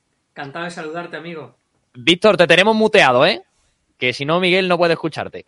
y los oyentes tampoco. No, te tenemos muteado. Te hemos perdido, te hemos perdido. No tenemos por ahí a Víctor. Perdón, perdón. Ahora sí, ahora sí. Ahora sí, eso es. Se ha puesto nervioso, Miguel. Ya la... No, decía que quería saludar eso a Miguel, que ha sido compañero mío y le quiero un montón. Y eh, además un portavoz excelente de infraestructuras en la pasada legislatura en el Congreso. Yo diría que que casi sin igual, o sea, no tenía competencia en, en la Cámara y eso que ser portavoz en gobierno siempre es más difícil que serlo en, en oposición y él, y él bueno, lo habéis visto aquí, bravo, que tiene las ideas claras y que las expresa perfectamente. Yo, Ezequiel, sobre lo que me preguntas, no tengo muy claro. O sea, e, este hombre, Pedro Sánchez, llegó al poder en 2015 a lomos de la regeneración democrática, basándose en una línea, en una frase concreta de una sentencia sacada de contexto, metida con calzador por un juez luego todo eso fue anulado, pero ya tarde, eh, a lomos de, esa supuesta regeneración y desde entonces no se ha vuelto a escuchar nada más sobre regeneración en la boca de Pedro Sánchez. No se ha escuchado nada, tanto como que han despenalizado la sedición, como que indultaron a todos los responsables del, del, 1O, del asalto a la, a la unidad de España en Cataluña, como que quieren o están o han despenalizado ya la semana pasada en el Senado la, malversación.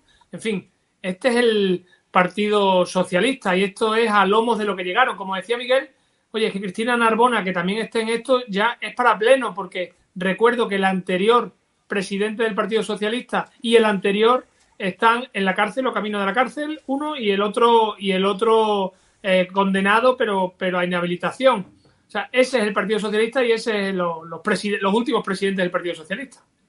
Jesús, eh, tú que eres de, Andalucía, eh, tú desgraciadamente lo has vivido eh, allí con, con, Chávez, con Griñán, todos los jóvenes que, que, nos hemos encontrado, bueno, yo en este caso no, porque, porque era muy, muy pequeñito, pero los jóvenes quizá que os encontrabais en el paro, visteis cómo el dinero de los parados andaluces eh, se iba, bueno, pues a, prostitutas, a cocaína. Eh, bueno, no sé, al final tú también en Andalucía lo has sufrido y es que al final vemos que esto es un virus del Partido Socialista que no se extiende solo eh, a una parte de España, sino que ya el germen está, oye, pues floreciendo en diferentes partes. Floreció primero en Andalucía, ahora vemos que en Valencia, no sé cuál comunidad autónoma será la siguiente, cuál provincia será la siguiente, pero esto no para de crecer. En el momento que tengas mayoría absoluta, la corrupción se convierte se convierte en un aliciente y hay, que, hay que estar totalmente vigilante desde la sociedad civil y desde los, los, diferentes plataformas y partidos políticos. Y en el caso de Andalucía, es que en el caso de Andalucía fue 600 millones que se gastaron, que se lo, se lo metieron por la nariz y se, y, se lo, y se lo follaron, literalmente. Y me parece una puta vergüenza. Y lo digo así de claro. Pero también hay otro peligro que en el momento que tú, creo que lo dije aquí en una, de las tertulias que, que vine o en otra tertulia de otro sitio, que en el momento que tú eliminas el delito de malversación por, por no, sin enriquecimiento, lo que estás facilitando es que tú, venga, te voy a dar una subvención, te voy a, te voy a echar una ayudita a la empresa para colocar a la hija de él, al sobrino de él, o al de eso. Y eso también es corrupción, es más, tráfico de influencia, sin ir más lejos. Pero estaríamos asistiendo de que se está legalizando la corrupción.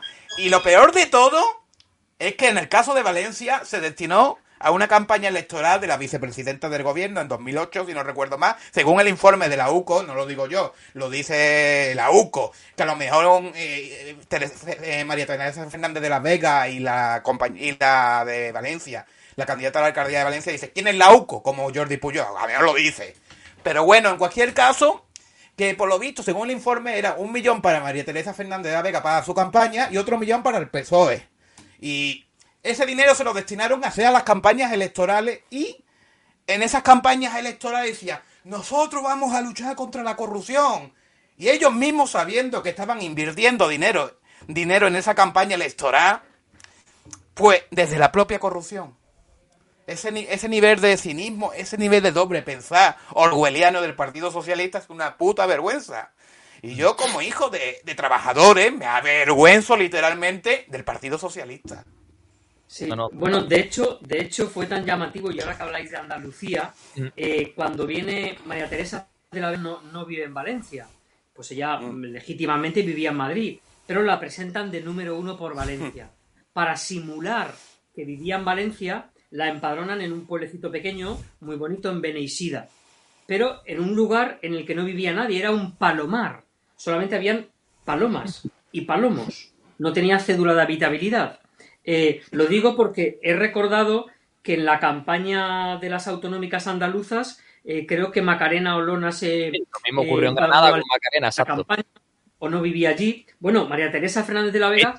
De hecho, Sergio, si no recuerdo yo mal, Macarena Olona eh, la, la, llevaron, o sea, la empadronaron en la casa del coordinador de Vox de Granada. Creo recordar, ¿eh? No me hagan mucho caso, a lo mejor... María Fernández de la Vega como una palomita, pues una paloma del PSOE, pues es un palomar. Yo, yo, yo, efectivamente, pero una vivienda que, tendría cédula de habitabilidad en la que claro. a, Macarena. Legítimamente cada uno puede empadronarse y vivir donde elija. Pero claro, un lugar en el que no tienes agua ni luz eh, eh, y es un palomar, pues bueno, ya indica eh, las ganas de hacer trampa. Lo peor de esto es que yo, a mí, yo, yo me he abochornado a veces cuando he visto actitudes o comportamientos de compañeros que no eran honrados. Por tanto, lo que hay que hacer es explicarlo, pedir perdón, endurecer las penas y no conceder jamás ningún indulto. Pero en la comunidad valenciana lo que ocurre es lo contrario. Es decir, he citado al último subdelegado del gobierno de Pedro Sánchez, Rafael Rubio, que fue concejal del PSOE y candidato a la alcaldía. Fue ascendido cuando fue imputado. Antes aquí era imputación, dimisión. Ahora lo imputan y lo ascienden para que siga estando eh, callado. Eh, cuando Compromís se acredita e imputan a Mónica Oltra eh, por encubrir los abusos sexuales reiterados del pederasta de su marido, cuando la imputan, la imputan un jueves, un viernes da la rueda de prensa y el sábado hacen una fiesta de celebración en el río bailando. Valdoví, Mónica Olta, es decir, cuando imputan a alguien aquí, en su consellería, en la consejería de Mónica Oltra, en la consejería de Igualdad, hay 15 altos cargos socialistas y de compromiso imputados por encubrimiento de los abusos sexuales reiterados y por hacer un expediente parajudicial para desprestigiar a una niña de 14 años que, por cierto, de entre los 16 imputados, contando a Mónica Oltra, es la única persona que ha comparecido esposada en el juicio fue la niña menor, a la que imaginaos cómo tratarían eh, eh, el grupo de Mónica Oltra, que eran quienes tenían la tutela de la niña, para que la policía tuviese, se la llevase esposada, porque a ellos les habían contado que era una niña peligrosa. Por cierto, no han dejado de perseguirla aquella niña abusada ni un minuto. Acaba de dar a luz y para recibir el alumbramiento y el nuevo hijo de esta chica que se llama Maite, que ya tiene 20 años o 19, acudieron los servicios sociales a maternidad para intentar quitarle al niño, le hicieron un análisis de sangre porque creían que la niña era consumidora de drogas y realmente motivos tenía esa niña para consumir drogas, pero resulta que no. Resulta que dio negativo, que era una chica sana. y por tanto los servicios sociales no pudieron retirarle el niño. Me refiero a que aquí cuando se comete un acto del estilo del hermano de Puig o del caso Azud o del caso de Mónica Oltra, la izquierda se va a bailar, a celebrarlo, a pedir indultos o a reducir penas. Ya que lo has hecho, confiésalo, endurece penas y no indultes, ¿no? De hecho, aquí hago un paréntesis, Miguel, porque bueno, todo aquel que quiera eh, realmente también conocer, ¿no? De primera mano eh, toda la información de Mónica Oltra y, bueno, todo lo que todo lo que ha ocurrido en torno a esta figura, eh, tienen, pues, como no podía ser de otra manera, una de nuestras mejores y, más antiguas colaboradoras, que es Cristina Seguí, con su programa El C Seguí, también muchísimas noticias que se han escrito de, todo esto, acerca de ello, acerca de, la historia que ha sufrido esta, esta, joven a manos de Mónica Oltra y de su exmarido y de realmente cómo han encubierto todo de una manera para que, bueno, ahí no pase absolutamente nada y que la mala sea la niña. O sea, todo todo, todo con entrevista inclusive a esta joven, en exclusiva la dice Cristina Seguí, todo está en nuestro canal de YouTube, todo está en nuestra plataforma en edatv.news, escrito, visual, como lo quieran ver nuestros oyentes, nuestros espectadores, pero ahí lo tienen, porque de verdad que ahí sí que, lo tienen también de primera mano de, una de las mujeres que se ha personado ¿eh? y que se ha judicializado directamente ella con su, con su, con su asociación, perdón, con Gobiernate, directamente contra Mónica Oltra, o sea que, que bueno, que ahí también lo tienen. Pero bueno, recapitulando, vámonos a otro tema. Porque antes de terminar, que vamos a terminar ya en 15-20 minutillos, sí que quiero tocar un par de temillas rápidamente con, vosotros para saber también vuestra opinión, eh, tertulianos. Y básicamente, bueno, el primero de ellos no podía faltar de que, bueno, finalmente, pues parece ser, ¿no? Que ya se va a desbloquear la justicia aquí en España, ¿no? Bueno, el Tribunal Constitucional va a evaluar por fin mañana eh, a los cuatro magistrados propuestos por el Gobierno y por el Consejo General del Poder Judicial eh, a partir de la una, ¿no? Para evaluar, como digo, a estos nuevos magistrados, entre ellos eh, vemos que hay dos designados por Pedro Sánchez, directamente a dedo, el exministro de Justicia Juan Carlos Campos, que por cierto siempre me gusta destacar que fue quien firmó los indultos de los, de los secesionistas, porque repito, aunque ya el delito de sedición quede en nada en este país, van a seguir siendo lo que son, secesionistas, y también, bueno, pues van a querer enchufar ahí al ex alto cargo de la Moncloa, Laura Díez, por el Consejo General, como digo, del Poder Judicial. Entonces, bueno, al final, eh, no sé, ¿cómo lo veis vosotros? Eh, empiezo contigo, Jesús en este sentido, que bueno, parece ser que bueno, ya sí que se va eh, a, bueno, pues a desbloquear esta situación, pero ¿a qué precio, no? Yo creo que estos desbloqueos políticos es hambre para hoy, eh, comida para hoy y hambre para mañana. Porque lo que yo creo que es necesario es que el Consejo General del Poder Judicial por fin se independice del poder político y asuma justamente que el, gobierno de los jueces lo tiene que elegir los jueces y ahí hablar de bloqueo con total naturalidad. Creo que ya lo dije en otra tertulia aquí y demás, pero es que no podemos estar porque lo que va a pasar es que el día de mañana va a entrar otro gobierno, se va a bloquear otra vez porque la mayoría progresista ahora no va a querer desbloquear y vamos a estar aquí como repitiendo constantemente el ciclo. Y la manera de romper el ciclo, la manera de romper esta rueda de bloqueo constante cada X tiempo, es básicamente independizar el Poder Judicial, reformarlo, no hacerlo más dependiente como quería hacer el, el gobierno de Sánchez, que básicamente estaba emulando, curiosamente, al gobierno de Hungría de Orbán. el gobierno de Sánchez, que en teoría es de izquierda, está emulando un gobierno de extrema derecha con sanciones por controlar el Poder Judicial. En fin, estamos asistiendo es que una contradicción detrás de otra y una irrealidad detrás de otra.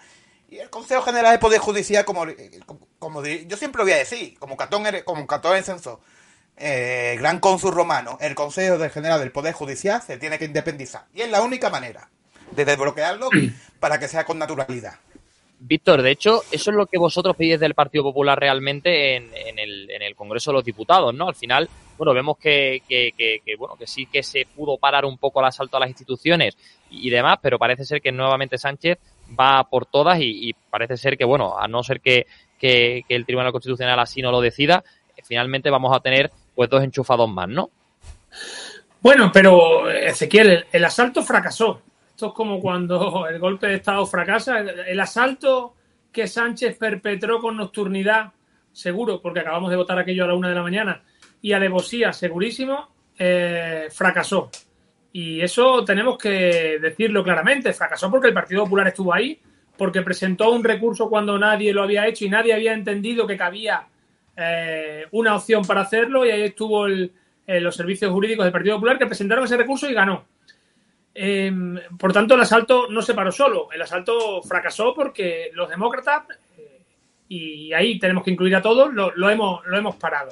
Dicho esto, bueno, es que lo que se, lo que se va a vivir, lo que se va a vivir, bueno, el, Consejo General del Poder Judicial ha hecho su trabajo, que es nombrar los jueces, que los jueces se nombren a los jueces, que es lo que viene solicitando el Partido Popular, pero lo que se va a producir en el Constitucional con el nombramiento impulsado por el gobierno es algo que no ha pasado en la historia de la democracia en España. Y es que un ministro que ha sido ministro en la misma legislatura, eh, forme a, a, pase a formar parte en la misma legislatura mm. del Tribunal Constitucional como, como miembro. Oiga, es que este señor no es cualquiera. Primero, fue ministro de Justicia y segundo, fue aquel que llamó a la situación actual de España crisis constituyente, ¿no?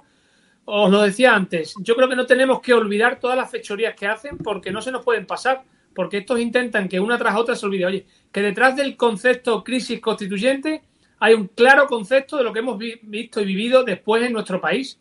Estos, eh, si no nos oponemos todos los demócratas, y si el, en este caso el Partido Popular no hubiera estado tan rápido en el recurso, estos quieren iniciar un nueva, una nueva apertura constitucional y un nuevo proceso constituyente. Lo dijo bien claro el ministro. Enchufan también a un alto cargo a la, a la número 2 de, eh, del, ministro Perejil, que le llamaba Macarena, eh, de Bolaños, y, bueno, pues una puerta giratoria de alto standing. Yo creo que esto ya es el nivel top, el nivel VIP de puertas giratorias. Directamente altos cargos que han sido en la misma legislatura pasan a formar parte del TC en esa misma legislatura. Bueno, mm. increíble. Miguel. Y eso es como, como ya sucedió, sí, como ya sucedió con Dolores Delgado, ¿no? ser ministra para ser fiscal general del Estado a las órdenes de, Pedro Sánchez. El comportamiento eh, bolivariano de Pedro Sánchez ya no deja margen. hasta ahora eh, un partido democrático podía plantearse si llegar a acuerdos, si alcanzar consensos. De hecho, fíjese si quizá por bondad o por deseo de alcanzar acuerdo o por ingenuidad, el propio ministro Grande Marlasca fue una de las propuestas que hacía el Partido Popular trasladando las peticiones de las asociaciones judiciales y era uno de los miembros. Es decir, cuando eh, las etiquetas no estaban marcadas como ahora hasta ese, hasta ese punto y desde luego cuando enfrente, cuando quien negociaba desde el Partido Socialista no tenía el nivel de, de aversión a la división de poderes eh, liberal que nos debe gobernar y por tanto Pedro Sánchez no ha dejado margen. Es al final el único camino sensato es que los jueces se elijan a los jueces exclusivamente, porque mientras haya un condimento, un componente, una toxina eh, como Pedro Sánchez, es decir, y, como aquellos que lo siguen, eh, es imposible eh, que, que la independencia judicial pueda seguir teniendo la buena reputación que debe tener para que cuando juzgue a un español cualquiera se crea ese español juzgado que está en la misma situación que un político socialista cuando se sienta en el banquillo, ¿no? Y como eso hoy en día no es así, pues eh, al final eh, los programas deben ir a un cumplimiento de máximos, es decir, de, de independencia judicial absoluta y de que los partidos eh, renuncien a nombrar cuotas, porque algunos pueden alcanzar, como hasta ahora, pueden buscar perfiles moderados y encontrarse en el centro, pero cuando está Pedro Sánchez, que su propuesta se sale del, del hemiciclo eh, ideológico, pues, eh, pues claro, te deja en esta situación, ¿no? Y, los españoles es que lo ven. No es la justicia, es la fiscalía, es el CIS, es Radio Televisión Española, el Consejo eh, Nacional del Mercado y la Competencia, hasta el INE. Es que los datos que da el INE, incluso de los precios, son datos que pueden estar adulterados porque cambiaron al presidente del INE porque no le gustaban los datos del IPC a, a Pedro Sánchez. Por tanto, es un nivel de ocupación total y absoluto cuando tiene unos raquíticos resultados que le han llevado a ser el presidente de España menos votado de la historia, ¿no? Como lo fue la pasada legislatura y esta. Y a pesar de eso, vemos que ya ejerce realmente como monarca y en la última inauguración, empujando, empujando, le quitó el sitio al rey, ¿no? Por tanto, es un hombre que al carecer de límites éticos en el control del poder, los límites se lo hemos de poner, como bien decía Víctor, los demócratas. Bueno, pues muchísimas gracias a los tres en este sentido. Nos vamos a ir a publicidad nuevamente y volvemos con esa, como digo, rebaja del transporte público en la Comunidad de Madrid. Ayuso, que le ha ascendido del 50 al 60%, así que ya no solo a los jóvenes, sino a todo el mundo nos va a venir fantásticamente esta rebaja en el transporte público de Madrid que ha hecho pues, la presidenta de la Comunidad de Madrid, que por cierto también se pasó ¿eh? por los estudios de, de Informa Radio, como se ha pasado también Almeida. Todas esas entrevistas las pueden ver en los podcasts que tenemos, pero como digo, nos vamos a publicidad y en breves minutos, en breves instantes, volvemos. Gracias.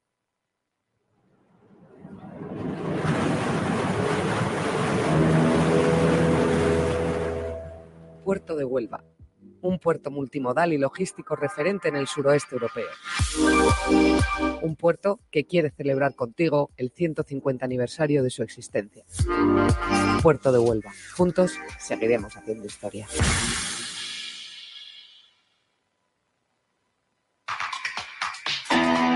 Si estás pensando en renovar los equipos de impresión de tu empresa, seguro que esto te interesa. Coanda, distribuidor autorizado de Kyocera, te propone renovar todos tus equipos por cero euros. Así de fácil y paga solo por lo que imprimes en una única factura mensual para todos tus equipos. La mejor solución, todo en uno. Solicita información en el 954 90 0964 o en coanda.es. ¿Estás harto de Pedro Sánchez? ¿Estás harto de la sexta y de las televisiones que te mienten? Pues no te preocupes, ya tienes disponible EDATV, la televisión sin censura que más incomoda al gobierno y con más de 30 canales en libertad. Política, motor, cultura, entretenimiento, toros, caza y contenido exclusivo que solo podrás ver en nuestra plataforma. Regístrate gratis en edatv.com y descárgate las apps en Google Play, Apple Store y Android TV. Únete a la televisión sin censura.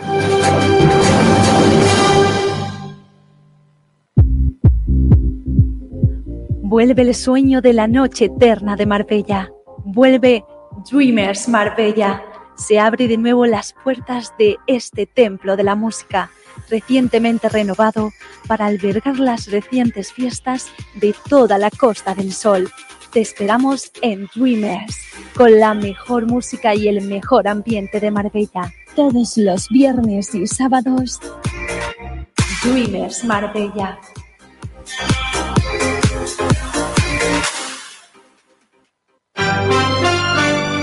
Informa Radio, la radio que mereces, la información que necesitas. Editorial Actas es una referencia indispensable para todos aquellos lectores que sienten inquietud por conocer nuestro pasado. Aquellos que, como el que fuera controvertido canciller de Inglaterra, piensan que la historia hace a los hombres sabios. Editorial Actas, un lugar de resistencia, un lugar de defensa de la historia rigurosa y veraz de la España tradicional y de sus valores. Editorial Actas, siempre en grandes superficies o en tu librería habitual. Consulta nuestras novedades en actashistoria.com.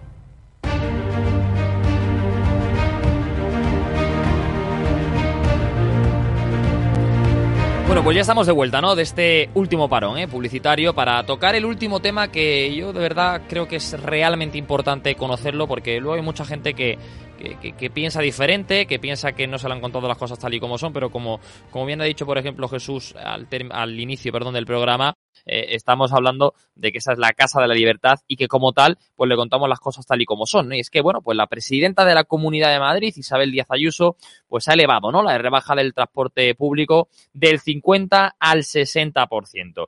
Vemos como, bueno, pues eh, Isabel Díaz Ayuso ha comentado pues que ese descuento ¿no? que se aplica a día de hoy, el gobierno central sufraga un 30% del coste, el regional un 20%, pero que finalmente la comunidad no solo va a mantener ese 20% para estar en inferioridad con el gobierno central, ¿no? sino que lo va a elevar al 30%, bonificando pues, el transporte público directamente un 60% en el primer semestre, de momento seis meses del próximo año, el 2023. Así lo ha anunciado la presidenta madrileña. Escuchamos a Isabel Díaz Ayuso.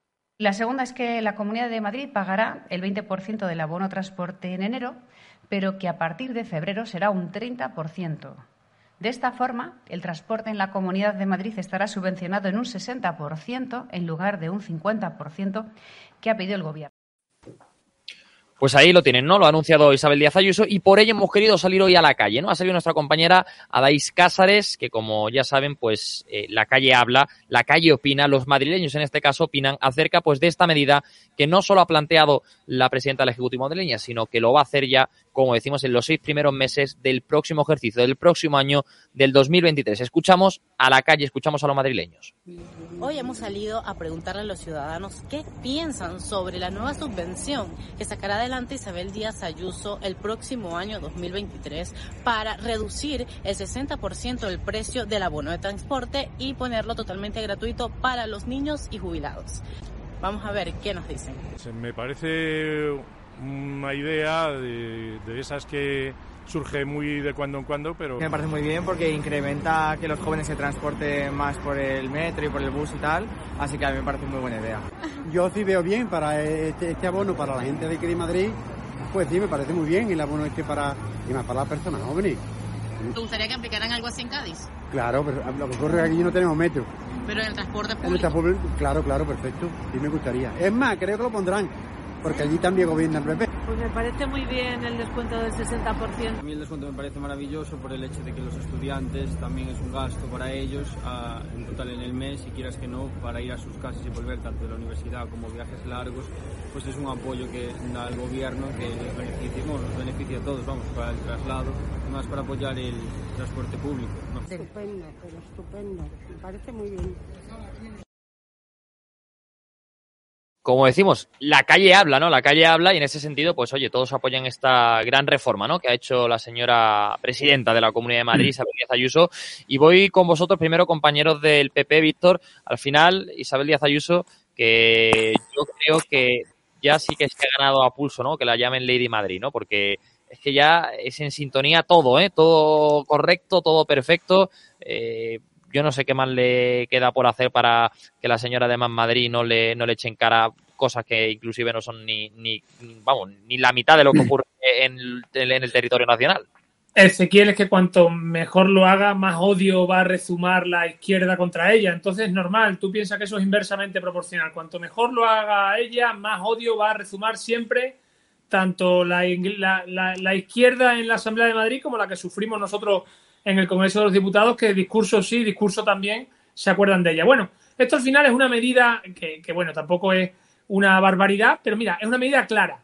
Y yo la quiero contraponer con lo que hizo ayer Sánchez, que, lo que anunció fue eh, un paquete de medidas eh, mm, con, una, con, con, una letra pequeña que prácticamente abarcan todo el marco de la medida, porque tienes que ir leyendo continuamente la letra pequeña para ver si entras en la ayuda o no. Oiga, las familias que, ganen menos de 27.000 euros, no, ya no las personas, sino las familias, los núcleos familiares, oiga, que tenga menos de 75.000 euros de patrimonio excluido la vivienda habitual, oiga, que no cobre el ingreso mínimo vital. Bueno, madre mía. Eh, eh, mira que tiene letra, letra pequeña, pero es que te pones en la de, en la de los alimentos y la, y la vinculan a, la, a que la inflación, como hablábamos el otro día en la entrevista, que la inflación subyacente, eh, que, precisamente excluye los alimentos, esté por debajo del 5,5%. oye, son, son unos tramposos en cualquier medida que anuncian, eso sí, solo aciertan cuando rectifican y cuando hacen caso al Partido Popular, que llevaba meses pidiendo la bajada del IVA en los productos básicos. Ellos se han quedado a medio camino, no bajan la carne, no bajan el pescado, pero llevábamos meses pidiendo la bajada del IVA en los productos básicos, en la cesta de la compra, que recuerdo, se ha encarecido un 15% en el último año, un 15%, lo que está haciendo que los españoles sean cada vez más pobres. Lo que vimos ayer es puro peronismo. Están empobreciendo a los españoles y luego le dan pequeñas migajas con las que no recuperan ni una ínfima parte de, la que de lo que lo están empobreciendo y, y generan una legión de españoles cada día más, más pobres en sus, en sus casas, pero ellos intentan que con esa sensación de agradecimiento al César Sánchez por haberle dado esa, esa migaja. Oye, recuerdo también, ¿eh, Víctor, que si los espectadores, los oyentes quieren eh, conocer de primera mano cómo está la economía española, eh, que no se vayan a The Economist, que se queden aquí en estado de alarma, que tienen la entrevista que te hicimos el otro día, espectacular, explicando perfectamente inflación subyacente, deuda pública, caída del PIB, de crecimiento. Bueno, bueno, es un auténtico espectáculo la masterclass ¿eh? que diste ahí de economía, ¿eh?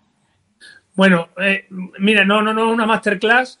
Eh, en la facultad sí las dábamos, pero ahora, ahora no. Pero únicamente lo que intento es que tus oyentes o tus televidentes sepan de lo que estamos hablando cuando hablamos de esos conceptos, porque eh, empiezan a hablar Sánchez y los suyos de unas de una con, una terminología que yo creo que el doctor Sánchez ni controla, solo hay que ver su tesis. Un día podías hablar de su tesis que está por ahí ya en internet y que es bastante curiosa. Oye, la cogemos, oye, tú como economista, si quieres, la cogemos un día y la desmembramos también. Bueno, pero es que da, para, un programa de tres minutos, ¿eh? hablando de, economía, da para un programa de tres minutos. Ahora, de la cara del personaje y del tribunal que le examinó, sí da para un rato más. No, lo que decía, lo que tenemos que intentar es que la gente entienda estas cosas cuando se las explicamos. Oiga, sale de Economía a decir que somos la cuarta economía de Europa, de la OCDE, perdón, en, en este 2022. Bueno, por qué no es verdad lo que dice Economy explicarlo para que todo el mundo lo entienda. Eso, no, eso es lo que intentamos el otro día. Oye, Miguel, voy contigo. Eh, esto en, la comunidad valenciana, eh, todo el tema este de ayudar a la gente, al ciudadano para el transporte y demás, yo no sé cómo está allí. Eh, ¿Cómo lo hace el socialismo? Bueno, aquí la verdad es que miramos con verdadera admiración a Madrid. Porque, no sois conscientes, cuando uno llega a Madrid encuentra que puede disfrutar con libertad de taxis, de VTCs, de libertad comercial eh, en los horarios. Hay muchísimas comunidades autónomas que tienen enormes restricciones a las aperturas, que tributas mucho menos, que pagas muchísimo menos impuestos y que además eh, aquí que se exhibe en la comunidad valenciana la inversión extranjera para que alguien se haga idea de cómo nos valora alguien que esté fuera de España, alguien que no esté inmerso en la política diaria, un extranjero, es decir, de cada 100 euros que los extranjeros invierten en España, 70 van a Madrid, dos a la comunidad valenciana. Y la comunidad valenciana, por posición, con el puerto que tenemos, que es el puerto natural de Madrid, etcétera, debiera ser eh, receptora de, una cantidad muy importante. Pues el resultado es 70 a Madrid, dos Comunidad Valenciana en porcentaje del capital que se invierte aquí, pero no el año pasado. El año pasado y el anterior y el previo fue Comunidad Valenciana el 0,7% de toda la inversión extranjera en España vino la Comunidad Valenciana. Ahora son unos datos paupérrimos y por eso la admiración que despiertan las políticas liberales que permiten no solo crear riqueza y empleo privado, sino que el sector público eh, que gestiona admirablemente Isabel Díaz Ayuso, pues pueda ahora echar una mano a los madrileños. Verdaderamente es admirable cómo un millón de madrileños menos generan más riqueza que un millón, que una comunidad con un millón y pico de habitantes más como es la catalana, ¿no? Sobre todo ahora que ya no hay efecto capitalidad. Es decir, cuando había efecto capitalidad, que no habían autonomías, que era en la época de Franco, entonces la primera comunidad de España era Cataluña, cuando no habían autonomías. Ahora con autonomías, donde se diluye el efecto capitalidad, porque cada comunidad autónoma hacemos lo que queremos, ahora resulta que los madrileños con un millón menos de habitantes, pero con políticas económicas inteligentes, eh, han comenzado a liderar España. Y yo me gustaría también que la tierra de, de, Jesús, que Andalucía, que ha demostrado que en un solo año no es solo capaz de cambiar, sino de dar un giro sociológico copernicano, es decir, ha decidido, después de probar cuatro años de bajadas de impuestos y eliminación de trabas, ha decidido eh, ponerse a tirar del carro y muy probablemente veamos pronto a Andalucía, que ya ha superado a la comunidad valenciana, alcanzar también a Cataluña, porque es una tierra que por condiciones y por la calidad humana de quienes allí viven eh, puede llegar donde quiera, una vez que se ha liberado del socialismo que durante 40 años los empobreció a base de cautivarlos, eh, pues bueno, pues, pues tal y como hemos conocido desgraciadamente en los tribunales. Jesús, ayer en Andalucía, eh, ¿cómo está el asunto con el tema del transporte? No sé si miráis también de reojo un poco a Madrid, pero bueno, allí también está impulsando buenas medidas el gobierno de Juanma Moreno.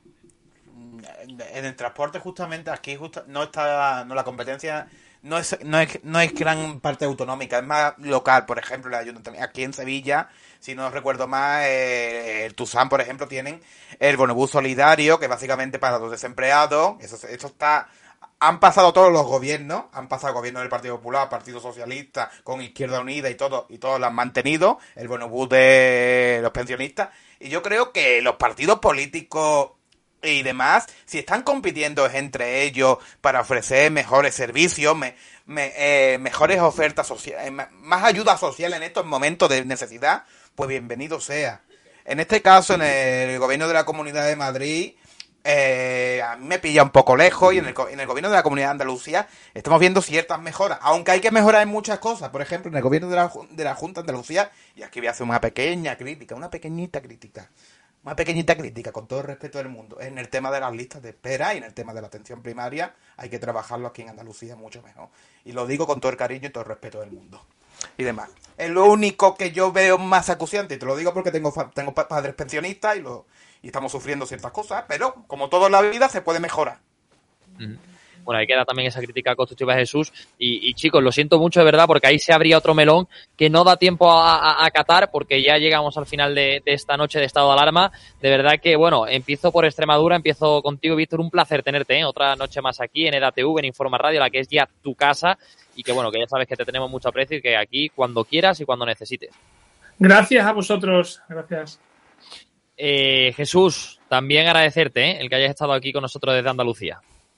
Muchas gracias y como siempre, y como siempre, la, esta Casa de la Libertad permite que nos podamos expresar libremente y disfrutar justamente de una tertulia sin estridencia ni gritos, como se ve en otras tertulias de la televisión. Y me voy ahí a la sexta, que están todos los días chillando y no se escuchan. Y eso es como una repetición del Congreso. Cuando los políticos no se escuchan, no hay soluciones. Y aquí nos estamos escuchando todos. Y eso es agradable. Y además, oye, nos estamos escuchando con dos populares, con un diputado popular, como es en el Congreso de Diputados Víctor Piriz, y con el portavoz junto al Grupo Popular en la Comunidad Valenciana, con Miguel Barrachina, que le agradezco también enormemente que haya estado aquí con nosotros, ya no solo para explicar el caso que está ocurriendo allí con esa financiación ilegal, ¿no? Del PSOE valenciano, con ese caso Azud, sino también, bueno, pues por quedarse, ¿no? También a esa última parte de la tertulia, que ha sido pues muy enriquecedora también eh, al contar con él. Así que de verdad, eh, Miguel, muchísimas gracias por estar aquí. Ya me ha dicho Víctor por, por, por atrás, ¿eh? En off me ha dicho, oye, tienes que fichar a Miguel, no, no, fichado, no, fichadísimo, o sea que ya sabes que, que encantadísimo de tenerte por aquí en Estado de Alarma, en TV, que ya también es tu casa y que te esperamos aquí con los brazos abiertos. Pues un placer, don Ezequiel, y mucho ánimo en ese rinconcillo de libertad que llega cada noche. Hasta pronto. Muchísimas gracias, Miguel. Así lo haremos. Y oye, como bien ha hecho Miguel, Rinquillo de Libertad, que termina ahora, ¿eh? Termina ahora con la noche de estado de alarma. No termina la programación, no termina la programación en Informa Radio ni en ENADA TV aquí en nuestro canal de YouTube, porque ahora tienen reportajes y entrevistas. En menos de 10 minutos, en 5 minutillos, van a tener una entrevista al portavoz del Partido Popular de Molina de Segura, que nos va a hablar de toda la inseguridad que están viviendo sus ciudadanos, sus conciudadanos allí en esa ciudad. Y después, a las 11, media hora más tarde, van a tener Plus Ultra con Pío Moa, ya saben, para disfrutar también un poquito pues esa historia eh, con el gran Pío Moa, como digo. Así que nada, espero también que ustedes hayan disfrutado de esta noche de estado de alarma aquí en Informa Radio en EDATV. Sean felices, ya estamos en el Ecuador de la semana, en este miércoles, con sabor ya pues casi a 2023, ¿no? Porque quedan poquitos días para llegar a un nuevo año que esperemos que igual que estamos aquí en estos días eh, enseñando, como ya ha dicho Miguel, ese rinconcito de la libertad, podamos enseñar este rinconcito de la libertad, cómo se convierte en un rincón de la libertad, habiendo destronado al monarca, al ególatra, el señor Sánchez del gobierno de la Moncloa, porque estado de alarma merece estar ahí y esperamos que sea ya el año que viene pues el 2023, nuestro año, que este sí lo ha sido, pero que vendrán cosas mejores con ustedes a nuestro lado, sumándose a este apoyo que tenemos eh, de todos nuestros oyentes, de, nuestros, de nuestra audiencia, tanto en Informa Radio como en Estado de Alarma. Esto no ha hecho nada más que empezar, esto no ha hecho nada más que andar, llevamos poquito tiempo, pero el 2023 seguiremos con ustedes. Así que, si no les veo, sean felices estos últimos días del 2022, muchísima salud para el 2023, feliz año, que disfruten lo que queda de año y sobre todo que nos veamos las caras, que nos puedan escuchar la próxima temporada, que vendrá mucho más fuerte, con muchas selecciones, con muchas exclusivas aquí en EDATUB, en Estado de Alarma. Muchísimas gracias, hasta luego, chao.